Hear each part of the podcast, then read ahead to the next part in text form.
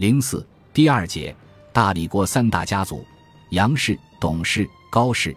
大理国是一个多民族国家，其中最大的是白族，而要管制这个国家，必须要得到原来的部落首领支持才行。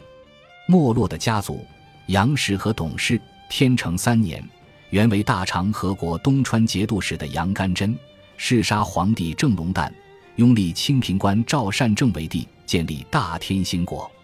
天成四年，杨干贞索性废掉赵善政，自立。建立大义宁国，随着大天兴国灭亡，原为南诏世家大族的赵氏旋即投靠杨干贞。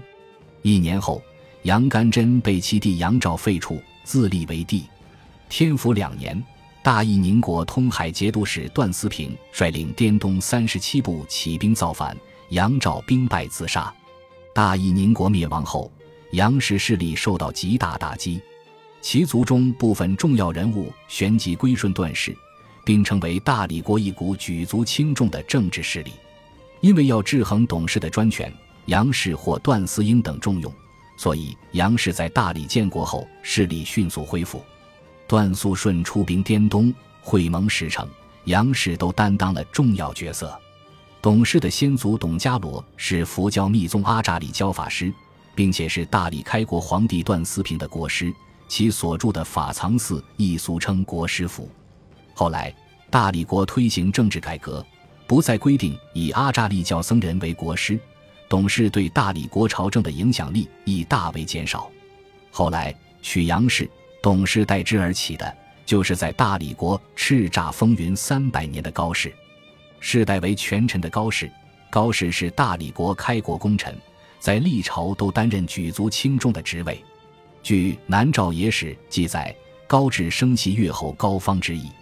高志生是高氏中最为出色的一人，也是天龙八部中段正纯的结拜兄弟。据《楚雄族谱》《大姚县志》《姚郡世守高士元刘总派图》《洱海丛谈》等资料，均称高士元即江西吉州庐陵县井冈乡。其中，《姚郡世守高士元刘总派图》记载了高氏的遗世祖高定。指其原籍江西吉安府庐陵县井冈乡人也，后移居南滇，时有孟获据滇，蜀丞相诸葛高度鲁讨之，公素为夷长所未服，有谋逆于公者，公拒之不从。后继朱雍凯，朱褒以为服，献亮，亮家公忠顺，书请封以益州守，是为高氏始祖，盖功德所由始焉。关于高氏的事迹有多种说法，并无定论。但可以肯定的是，在东汉、魏晋之际，高氏已是当地大姓；而在南诏前期，高氏的势力还不是很显赫，相对其余两族较为逊色。段思平建立大理国后，高方因功而列土封侯，高氏势力才迅速冒起。到了第二代皇帝段思英在位期间，刻意提拔杨氏以抗衡董氏，虽然没有成功。却间接让高氏渔人得利，势力急速膨胀。到了段思聪在位期间，高氏终于成功取代董氏，成为军政大权的实际控制者。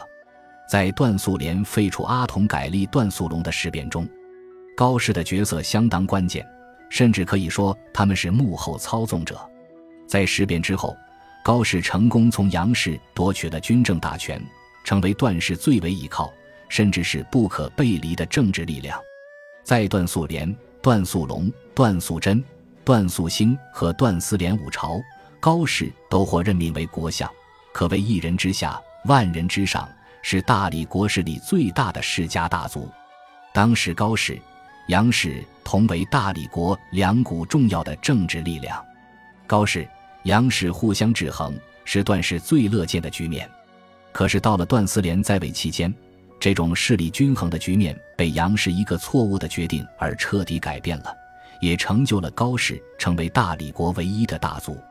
段思廉的王位主要是依靠高氏的帮助而夺取的，所以段思廉继位后倾向高氏，引发杨氏的不满。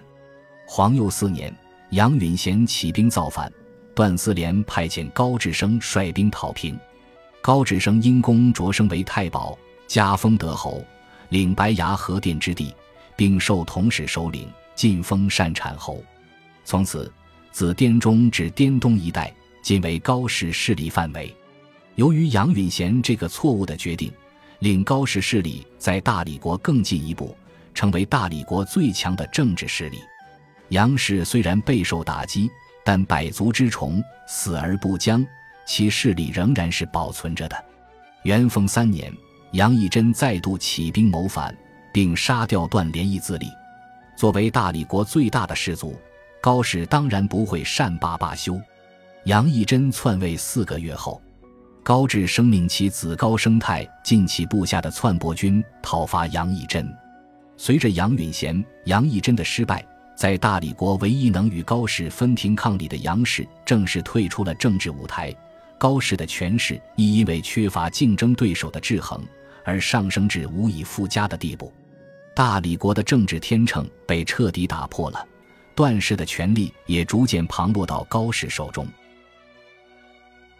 本集播放完毕，感谢您的收听，喜欢请订阅加关注，主页有更多精彩内容。